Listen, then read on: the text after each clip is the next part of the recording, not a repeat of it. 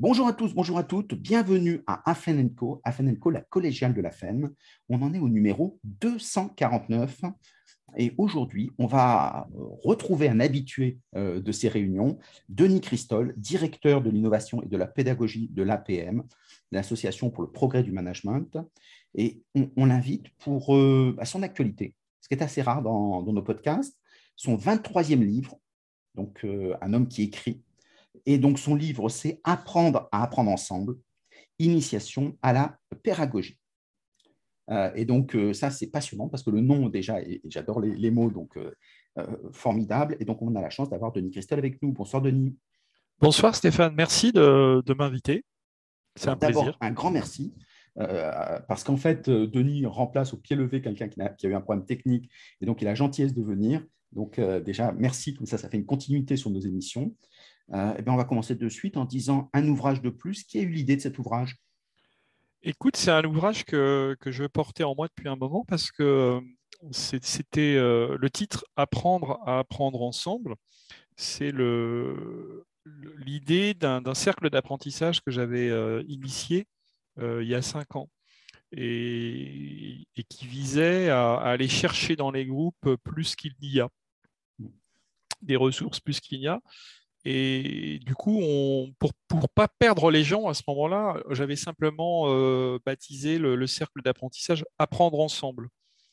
Mais la véritable intention, c'était apprendre à apprendre ensemble. Et là, je me suis dit, bon, bah, je vais l'écrire comme ça. Et là, ça fait deux ans maintenant que je travaille à l'Association pour le progrès du management, qui est une fédération de 414 clubs de dirigeants, chefs d'entreprise, et il y a une, richesse euh, dans les pratiques d'apprentissage euh, juste exceptionnelle. C'est les, dirigeants qui, euh, pour certains d'entre eux, sont depuis 10, 15, 20 ans dans ces clubs et qui se réunissent tous les mois pour apprendre ensemble. Et je trouve que c'était très intéressant de, rendre compte de ces, de ces pratiques et de tout ce que j'ai vu dans ma carrière sur ce sujet-là. Et toi, sur l'APM, quel est ton rôle? Alors moi, je suis directeur de l'innovation. Et mon, travail, ça consiste à emmener des pédagogies euh, différentes, de, prévoir l'offre de service, la façon dont elle peut euh, avancer. Donc, par exemple, je travaille à, soutenir toutes les initiatives qui viennent du, terrain, des clubs, euh, et de les faire grandir. J'ai coutume de dire que un, accouchement est toujours plus difficile quand il vient par le siège. Mmh. Moi, je travaille au siège, mais quand ça vient du terrain, c'est plus fort. Donc, c'est vraiment l'idée de, développer une maîtrise d'usage, d'écouter nos adhérents et puis de, les soutenir quand ils ont des, idées fortes euh, pour, pour développer d'autres pratiques. Alors, donc, euh, résonance peut-être, parce que dans chaque groupe, ils sont, sont peut-être un peu isolés Alors, ils sont isolés, ils sont territorialisés, et euh, c'est des groupes de, c'est des clubs de 15 à 25 membres. Et, et donc, l'idée, effectivement, c'est de pouvoir les mailler, créer un réseau augmenté, euh, faire en sorte que euh, la dynamique de, club à club soit, soit plus forte. Donc ça passe par, par exemple, euh, là, une des innovations sur lesquelles je travaille, c'est le soutien aux communautés d'intérêt. Donc, mais des communautés d'intérêt non pas créées par le siège, mais créées par les, adhérents eux-mêmes. Hein. tu vois, par exemple, j'ai entendu un groupe dans, le, dans le sud de la France qui avaient envie de s'intéresser aux questions climatiques et de responsabilité sociétale des entreprises. Et donc, ils ont créé une, dynamique, ils ont créé une feuille de route, ils se sont bougés pour avancer là-dessus et pour convaincre leurs collègues. Et euh, ils ont fait naître une communauté d'intérêt. Alors, beaucoup de formations en ligne, beaucoup d'initiatives en ligne. Par exemple, ils se sont euh, aperçus que euh, les dirigeants, ce n'était pas facile de les influencer. Mais il y a quand même des influenceurs chez eux. Alors, à ton avis, qui sont les influenceurs des dirigeants? Alors, les dirigeants eux-mêmes. Il y a beaucoup de gens chez les dirigeants. Ils entendent que les autres font comme ça, donc ils font pareil. Alors, c'est bonne réponse. Autre, euh, autre influenceur? Euh, Alors, pour ceux qui, créent des, universités, ils ont des clubs, des réseaux sur lesquels ils font venir des gens qui réfléchissent de loin. Des pairs, oui. Voilà. Et alors, des pairs ou, des gens qui ne sont pas du secteur, mais qui sont des experts qui font venir en disant euh, le, consommateur, le marché, la, tendance, c'est quoi demain, vers quoi on tend. Et après, ils se disent comment est-ce que nous, on ramène ça avec des choses assez intéressantes, des fois euh, des sociologues qui viennent, de, Michel Maffezoli, des grosses personnalités comme ça, euh, qui font des conférences, et après on se dit, mais pour nous, qu'est-ce qu'on peut en faire dans nos quotidiens? C'est ça. Alors, un troisième influenceur euh, qui te surprendra peut-être plus, c'est leurs propres enfants. Ah et leurs enfants sont des influenceurs plus plus.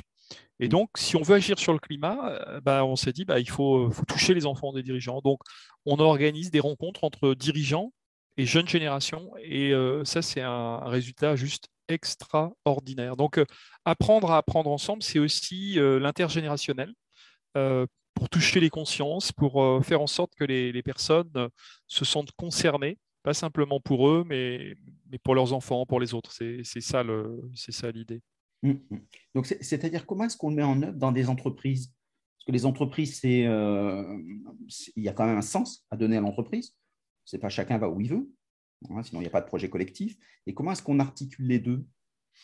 Bah, euh, Apprendre à apprendre ensemble, c'est, euh, ça peut se développer à partir de projets d'entreprise, à partir de, défis euh, qui peuvent être donnés à des équipes. Donc, soit l'équipe se saisit elle-même, a envie d'innover, bouge, et là, la préconisation, c'est que l'entrepreneur, le chef d'entreprise, le manager aide à cette innovation à grandir soit il n'y a pas cette culture, et là, c'est la, proposition de la développer et de donner, d'insister moins sur les compétences et plus sur les appétences. Donc, si tu fais naître le, désir de la mmh. disait Saint-Exupéry, bah, les, les, humains auront envie de fabriquer eux-mêmes les bateaux. Mmh. Donc, c'est ça l'enjeu, l'ambition d'apprendre à apprendre ensemble. C'est de donner envie aux personnes euh, d'avancer par elles-mêmes leurs leur propres réponses. Et quand tu obtiens ce moteur-là, tu n'as pas simplement. comment tu fais avant d'arriver au résultat? Parce que c'est la clé, l'érotisation, la, la motivation, c'est ce qu'on appelle depuis longtemps. Concrètement, ça marche comment? Bah, Je pense que c'est de mettre les personnes en, situation de se dépasser elles-mêmes. Euh, et donc, tu, de donner aux personnes des, des vrais enjeux, des vraies questions qui vont être des, questions, moi j'appelle ça des questions authentiques, des questions puissantes, des questions qui les touchent, et de les amener à travailler en, équipe, à résoudre ces questions. Pour les entreprises, tu peux trouver des questions, quels que soient les métiers. Bah, tu peux trouver par exemple des questions dans des, dans des entreprises de nettoyage, euh, comment on fait pour, euh, euh, pour utiliser moins de produits ou, d'avoir un impact sur la planète moins, moins dégueulasse avec des détergents. Ou, donc, voilà, c'est donc c'est des techniques pour nettoyer, c'est peut-être des choix de produits, c'est peut-être des, choix d'outils, euh, de, méthodes, de rythmes ou de passages. Donc tu peux trouver des solutions. Et quand les gens euh, du terrain sont écoutés et, construisent ensemble les réponses, tu as deux effets. C'est un, ils apprennent les uns des autres, ils forment collectif apprenant, et puis, ils ont envie d'aller plus loin. Donc, ils se développent, euh, ça, crée des possibilités extraordinaires. Donc, ça, quels que soient les, métiers. Ce n'est pas que dans des, équipes d'innovation de grands groupes, hein. c'est pour tout le monde. Alors, c'est ce qui avait déjà beaucoup été expérimenté avec la qualité totale euh, et les cercles de qualité, où justement on laissait les gens s'exprimer. Le gros problème qu'il y avait en France, c'est qu'en fait, la ligne hiérarchique se sentait dépossédée et donc elle ne savait pas comment gérer toutes ces situations. Et donc, finalement, sa fragilité ça fragilisait l'organisation euh, de l'ensemble de l'entreprise. Donc, comment est-ce qu'on fait pour, euh, impliquer les, bah, managers?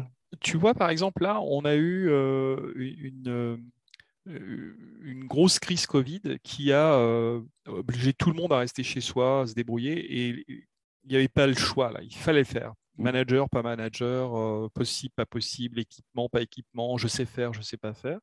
Et, et c'est vrai, alors j'ai mené une recherche pendant cette période avec euh, Sol France, qui est euh, Society of Organizational Learning, s'intéresse aux organisations apprenantes. Éric Mellet avait été invité. Oui, d'accord. Mhm. Et donc, on a euh, une soixantaine d'entreprises qui ont été interviewées et on a vu toute la puissance des collectifs de s'auto-saisir de leurs conditions de travail, de leurs conditions d'exercice de travail et de trouver des solutions et de, se faciliter la vie. Et donc, ça, ça a été une découverte pour les entreprises que des collaborateurs qui se saisissent de situations de façon plus autonome peuvent faire grandir une capacité d'action, peuvent faire grandir des, réponses efficaces et que ce n'est pas simplement le, chef qui coordonne tout. Quoi. Donc ça, c'était un apprentissage de, cette période et les managers en ont pris conscience. Mmh. Et alors, quand, quand les managers n'ont pas cette conscience, parce que beaucoup de cultures sont un peu traditionnalistes, face à l'urgence, on fait ce qu'on peut faire, mais beaucoup de personnes se disent, moi j'attends qu'une chose, c'est de revenir à, la situation ancienne où un manager, c'est celui qui décide. Il y a des cultures qui sont construites comme ça. Comment tu fais pour changer de culture en disant maintenant, bah, tu es un accoucheur de, de l'esprit, tu vas les faire rêver pour leur faire apprendre, la pour apprendre à aimer la mer? Bah, alors, taquin, tu es. Euh, non, non. Euh, je, pense que là, il y a plusieurs choses. moi, je, pour travailler dans les, organisations, euh, j'utilise beaucoup les, les, techniques et les méthodes du design et notamment de travailler sur les imaginaires. Euh, dans la, partie du design, un des moments que je préfère, c'est vraiment quand tu travailles sur les imaginaires. Et à partir du moment où les équipes ont des imaginaires, elles sont capables de se projeter dans ces imaginaires et de développer des réponses par elles-mêmes. Donc, je propose systématiquement aux organisations de travailler en design thinking, mais euh, aussi en design participatif ou en design fiction. C'est trois approches un peu différentes. Hein. Le design thinking, c'est plutôt, euh, ça a été développé par le cabinet IDEO aux États-Unis, puis c'est un peu normatif maintenant, avec des étapes qui s'enchaînent, euh, etc.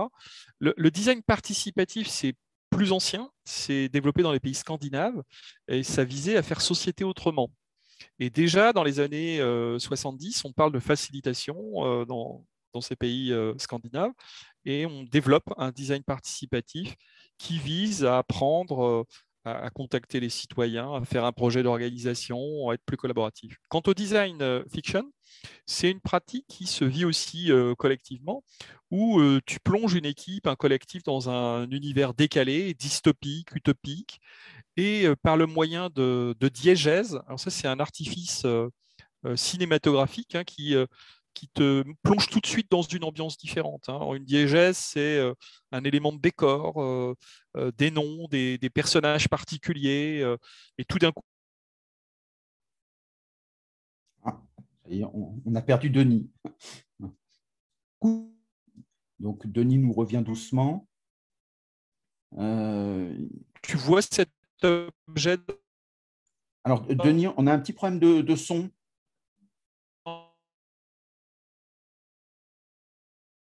Le décor, tu vois cette référence à un langage. Coq, tu vois des, poteaux télégraphiques et tu dis c'est. D'accord. Donc très très bien. revenu? Impeccable, tout à fait. Merci.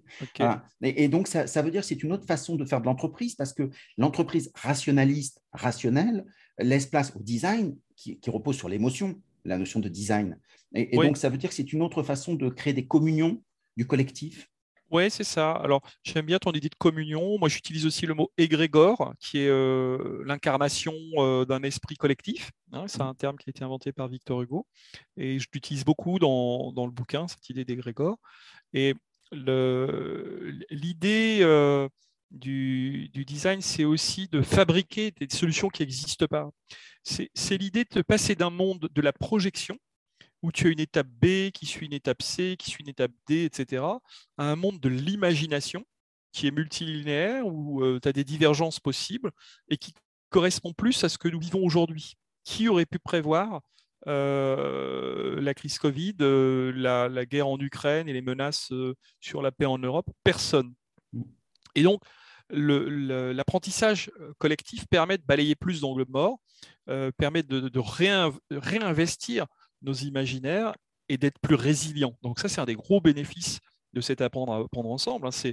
c'est d'être plus résilient, d'être plus motivé et de ne pas se sentir démuni face à des, euh, situations, des menaces, et, on va en avoir encore qui vont arriver demain, on ne sait pas.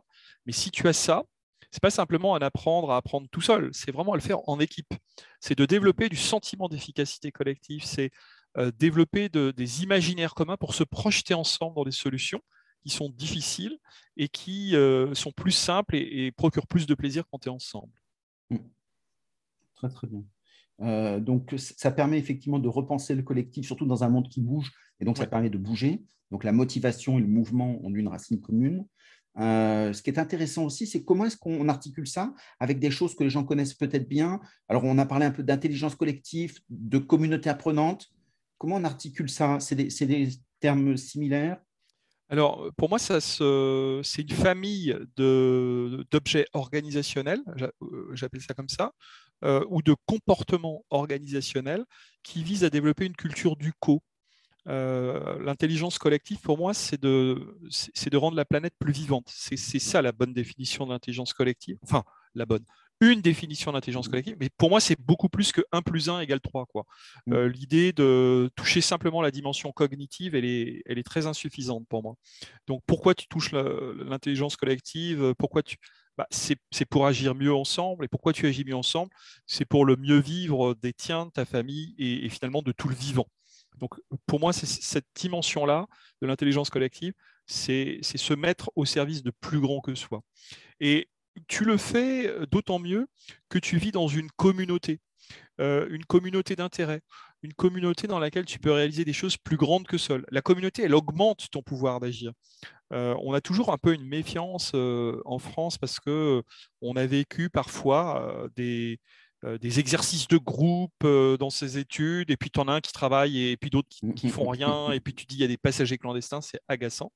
Mais la communauté, c'est aussi le, le, pouvoir euh, de dépasser son simple impact personnel. Et quand on comprend ça euh, et, qu'on est touché par des questions importantes, ben, on peut, euh, on peut s'engager dans l'action beaucoup plus fortement. Est-ce que tu dirais que c'est une façon de sortir de l'individualisation qui a été le modèle du XXe siècle? On, émiette le travail, les apprenants, pour entrer justement dans le fait de travailler ensemble, d'avoir, de, développer de l'émotion partagée. et donc, c'est un modèle différent. Oui, c'est un modèle différent. Euh, alors après, tu n'as pas que des individualistes égoïstes, tu peux aussi avoir des, individualistes euh, sociaux, hein, si je, peux utiliser ça comme ça, mais qui, euh, utilisent leur, talent, leurs compétences de leadership au service des autres pour faire grandir le leadership des autres. Hein, tu as ce type d'individualisme. Mais le fait de se mettre en, en, collectif, en groupe, c'est vraiment euh, quelque chose d'extrêmement puissant quand tu n'as aucune ressource.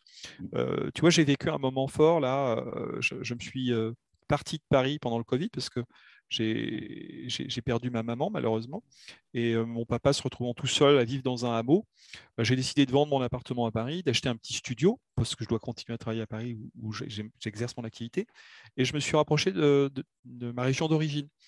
Et là, euh, tu t'aperçois euh, du dénuement euh, en service public, en transport, en soins, en tout ce que tu veux. C'est terrible. Par contre, ce qui fait défaut en termes de biens est compensé souvent en termes de liens. C'est-à-dire qu'il y a de l'entraide. Tu vois, le, village dans lequel j'habite, c'est 50% de gens au RSA. C'est beaucoup, 50% hein, au RSA. Tu vois pas de mendiants dans la rue. Euh, et, c'est assez étonnant de voir qu'il y a quand même de la, de la, solidarité qui permet à tout le monde de vivre. Donc, c'est aussi l'idée, c'est apprendre à apprendre ensemble, euh, de dépasser des choses qui te semblent impossibles. Quand tu es plusieurs, mmh. bah, voilà. Donc, je participe à un projet, j'aide hein, le week-end un, un, projet pour essayer de faire vivre une, une usine qui a été rachetée par un entrepreneur qui veut la, la, la, dédier à sa ville euh, pour créer un tiers-lieu, euh, développer tout un ensemble de, rencontres. Donc euh, l'espace participe à cet apprendre à apprendre ensemble. Et la question sociétale que, que ça porte, ça crée des énergies supplémentaires qui font que quand tu additionnes des tas de gens, bah, il peut se passer des trucs que tu croyais impossibles. Complètement impossibles. Parce que tu réussis à, fédérer des gens sur une question qui dépasse tout le monde pas, tu vois, c'est pas un individu qui tire son épingle du jeu, ça mm. concerne tout le monde. Et là, euh, les gens, euh, avec cet apprendre à apprendre ensemble, ils réinventent le bien commun et, et l'intérêt collectif.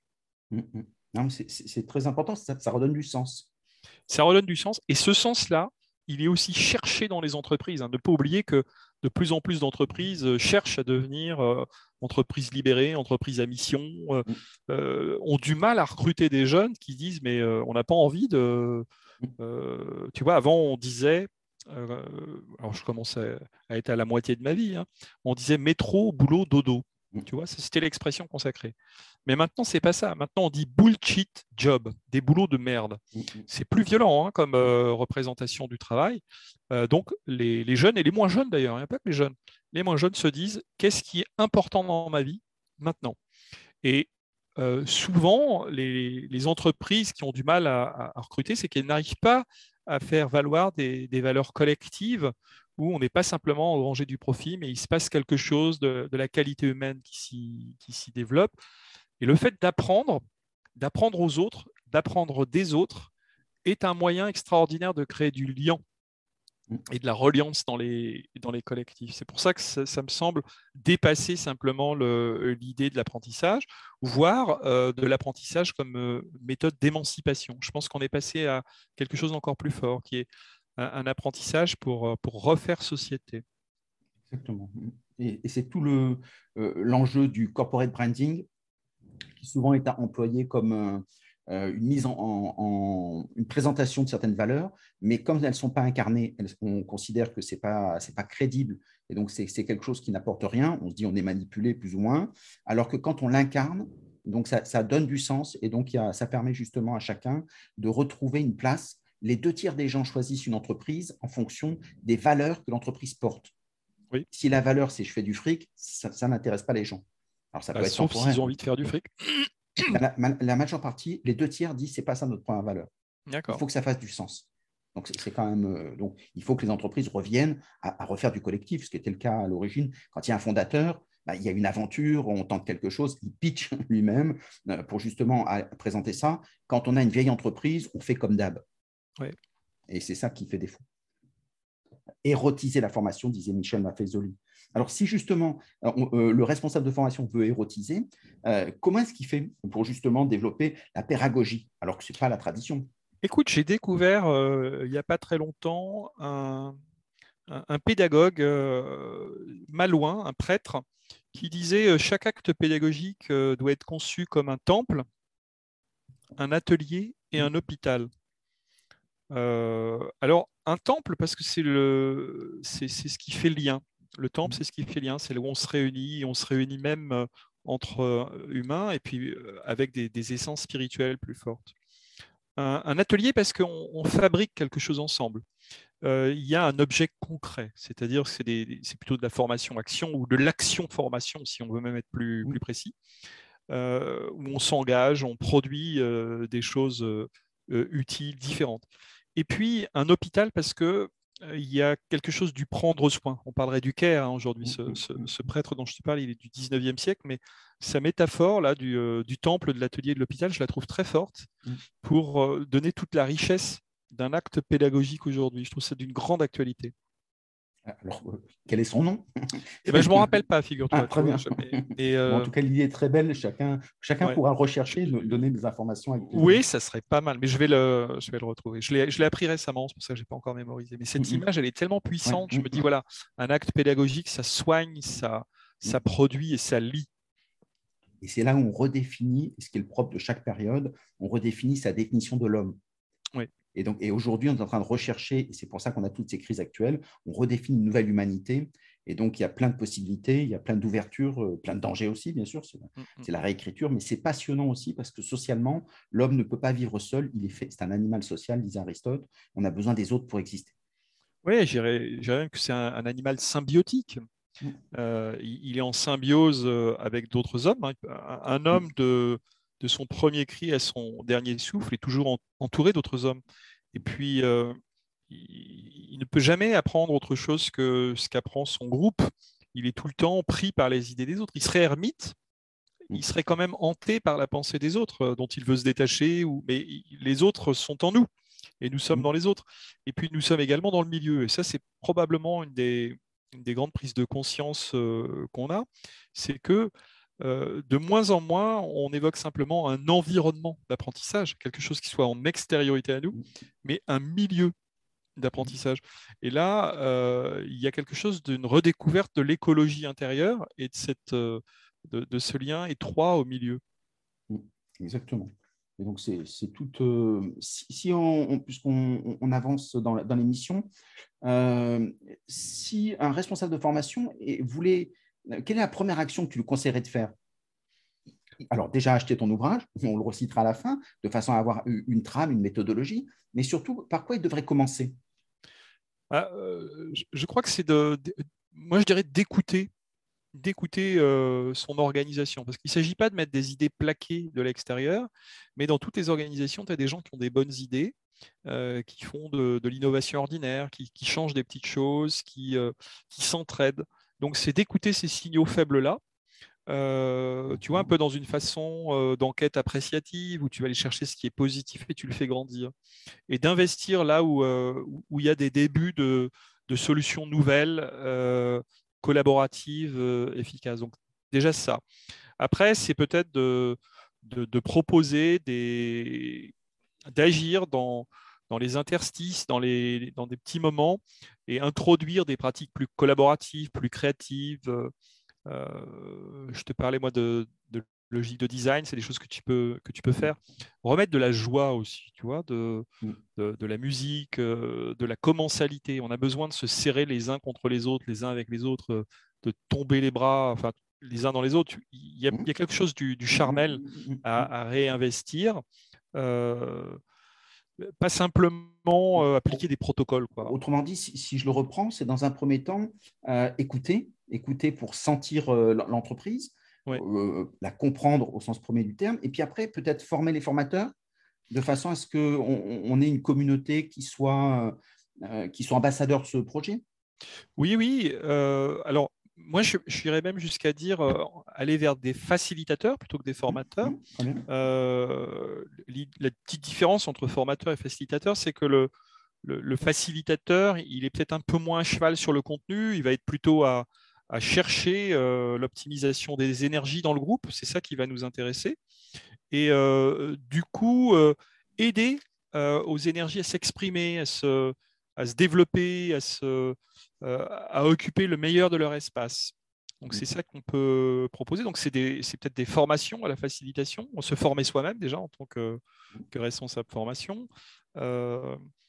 sentir son organisation, l'écouter, se former, commencer à proposer des, ateliers collaboratifs ou des, ou des réunions plus collaboratives, euh, sensibiliser son dirigeant. Les dirigeants, ils sont, euh, euh, ils sont sous pression, ils, sont, ils doivent tenir à, flot les entreprises avec tous les, avec tous les aléas et c'est considérable. Donc, Qu'est-ce qu'on pourrait leur dire?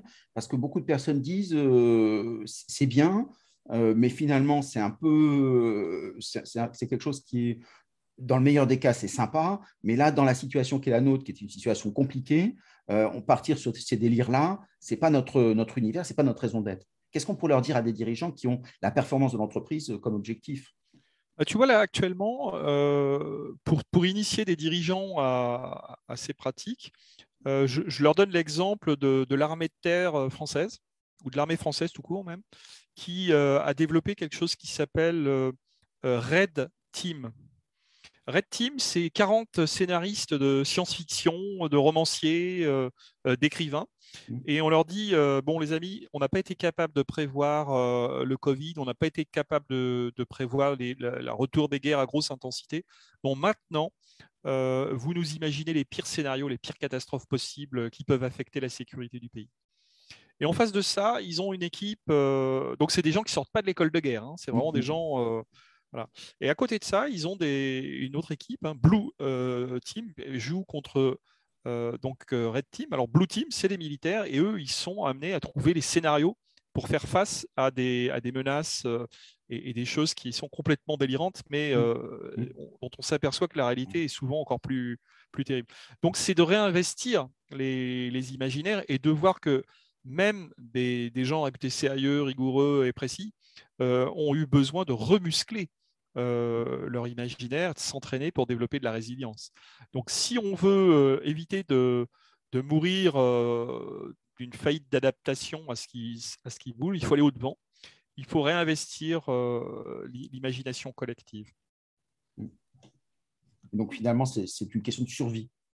C'est carrément une question de survie. Tu as plein de, de, de, boîtes qui sont en, danger à reproduire, à reproduire, à reproduire. Et on sait que tu as un brevet qui est déposé toutes les trois minutes dans le monde, donc des idées nouvelles, des challenges. Euh, tu, as des menaces qui, euh, qui augmentent, je ne te fais pas la liste. Mmh. Euh, mais en même temps qu'il y a tout ça, tu as des opportunités, as, et la France regorge de, trésors pédagogiques. Hein. On devrait mettre toute la pédagogie française au patrimoine mondial de l'humanité. Hein. On a, tu vois, je te citais ce prêtre, mais il y, a plein, plein de pédagogues français de, grande qualité qui, mériteraient d'être mieux connus et, diffusés à travers le monde. Mmh, mmh. Exactement. C'est-à-dire de sortir des écoles pour les mettre sur le terrain et, faire des très belles choses. Euh, oui, oui. Moi, je suis, partisan d'agir. De, d'agir C'est-à-dire que, tu vois, j'avais un prof de, de Chicon qui me disait le l'inverse euh, de la tristesse, c'est pas la joie, c'est le mouvement. Donc, c'est se mettre en mouvement. La joie vient après. Donc, tu te mets en mouvement, tu agis, tu fais, tu rates, c'est pas grave, tu recommences. Et à un moment donné, tu as le plaisir de réussir. Et quand tu le fais à plusieurs, euh, tu as, la possibilité de vivre euh, ce que le, psychologue Miali Miazili appelle le flow, c'est-à-dire cette espèce de, sentiment d'être euh, porté, d'enchaîner des, temps forts, et que tout d'un coup, tu, tu dis Waouh, c'est ça que j'ai envie de faire, mmh. c'est ça que j'ai envie de reproduire. Donc là, tu as développé une, pédagogie qui crée de l'appétence, de, de l'envie. Qui permet à chaque épreuve de se grandir soi-même. Oui. Et tout ça, ces, toutes ces dimensions-là, moi j'appelle ça de la pédagogie, parce que c'est de le faire euh, de pair à pair, mmh. euh, parce que tu, tu as cette, influence du père qui est forte, comme tu l'as dit tout à l'heure. Mmh. Exactement. Donc ça, c'est très bien. Et, comment est-ce que tu... Quelle est la place des managers dans tout ça? Parce qu'on l'a pas abordé sommairement. Est-ce que tu les prépares avant de lancer euh, cette pédagogie? De tout le monde? Est-ce que tu les mets au même niveau que tout le monde? Euh, comment tu fais pour que le collectif puisse euh, fonctionner et qu'ils ne soient pas euh, dépossédés du, projet? leur faire vivre les choses aussi, c'est-à-dire qu'ils sont les mettre à, égalité de dignité avec les groupes dans lesquels ils travaillent, pas forcément dans leur groupe de collaborateurs, leur propre groupe de, collaborateurs, mais avec d'autres pour qu'ils ressentent cette possibilité de, fonctionner, même avec des échelons hiérarchiques différents. Euh, parce que souvent, on a une espèce de réflexe hiérarchique en France. Hein. On a quand même un pays d'ancien régime euh, qui, est, encore très fortement marqué. Tu et sais tu n'as pas peur que ça, les déstabilise dans leur autorité, dans l'image qu'ils ont de leur autorité et de leur autorité réelle après? Alors, en fait, ça dépend de ce que tu appelles autorité. Pour moi, l'autorité, c'est euh, l'augmentation du pouvoir d'agir des autres. Tu as autorité sur quelqu'un quand tu augmentes son pouvoir d'agir. Donc, quand tu apprends à augmenter le pouvoir d'agir des autres, tu développes de l'autorité. Ça, c'est une autorité qui, te, qui t'est conférée parce que tu, tu bonifies le, travail de l'autre, tu, le, tu l'aides à être, plus, euh, être plus puissant dans son action. Donc, je, je, distingue cette autorité-là de euh, l'autorité rationnelle légale de Weber, par exemple, hein, où euh, tu es, le chef, donc tu as tout pouvoir et toute autorité sur une situation. pour moi, ce n'est pas, c'est pas que il n'y a pas que cette forme d'autorité-là. Donc, je les incite à découvrir que augmenter la capacité d'un groupe à apprendre et d'être un maillon qui, favorise cela, ça augmente et ça renforce son autorité. C'est plus Anna Arendt. Oui. Très bien. Bah, impeccable. Donc, euh, puisqu'on arrive à la fin, euh, qu'est-ce que tu, pourrais dire de, pour que les gens achètent ton livre? Bah, alors, bon, acheter mon livre, ça me, ça me, fera plaisir parce que ça me, ça, me flattera euh, mon porte-monnaie et mon ego, mais c'est surtout de pratiquer. Euh, c'est surtout de pratiquer. Euh, il y a il y a plein de formations pour, pour, pour, se former à la facilitation d'intelligence collective, à l'organisation apprenante, à toutes les méthodes collectives qui, qui soient. Donc, c'est de, de, pratiquer, de trouver une école, un diplôme universitaire, et, puis, c'est de diffuser ces pratiques de, euh, ces, pratiques de, pédagogie le plus possible partout. Euh, c'est d'initier un cercle d'apprentissage euh, avec ses pairs, dans son entreprise, dans son association, dans son administration, auprès de ses, collègues enseignants. Donc, c'est de, lancer, de prendre des initiatives. Voilà, c'est de prendre des initiatives, d'imaginer des choses, et puis de, de, de sentir que dans le groupe, il existe plus de potentiel qu'on imagine qu'il n'y en a au départ. Tu vois, il y a, vraiment cette espèce d'idée, c'est il, y a un pouvoir d'action dans le groupe qui est considérable. considérable. Tu étais président d'une association. Je pensais à ça parce que tu disais des groupes de parole, des cercles. Est-ce qu'il y aurait une association euh, que tu, que tu pilotes ou des groupes de parole que justement tu peux organiser euh, Alors, est-ce que c'est quelque chose qui existe euh, encore? Moi, je suis le secrétaire d'une association qui s'appelle Sol France, mhm. créé il y a 30 ans par Peter Senge. Mhm. alors lui, il a créé Sol, mais moi, c'est Sol France. Donc là, il y a, il y a, plein d'ateliers et de pratiques juste extraordinaires hein, pour, pour découvrir toutes ces, toutes ces pratiques-là. Après, il y a plein de cabinets qui, qui, proposent des tas de formations de qualité. Après, il faut faire un peu de, benchmark, regarder, mais mmh. il y a des tas de gens qui, qui font ça. Et puis après, c'est peut-être s'engager sur son territoire, dans son quartier, pour, pour développer un apprentissage. Tu vois, moi, j'essaie de m'engager dans un tiers-lieu pour me dire mmh. qu'est-ce que je peux apporter dans cet espace. Voilà, donc c'est des apprentissages bénévoles. Hein, c'est mmh. comment je, je, trouve un terrain de jeu et je, je m'y investis et, j'apprends dans ce terrain de jeu. voilà, c'est ce que je recommanderais. Ce n'est pas forcément de payer une formation, ça peut être aussi simplement de, de s'efforcer. De... Là, il y a des tas de bouquins qui ont, qui ont été écrits, de qualité. C'est d'en prendre un, de se dire tiens, je sors quelques idées et j'essaie de mettre en œuvre pour de vrai. Exactement. C'est à un moment, il faut sortir de l'intellectualisation, il faut faire. Il faut faire. Mm.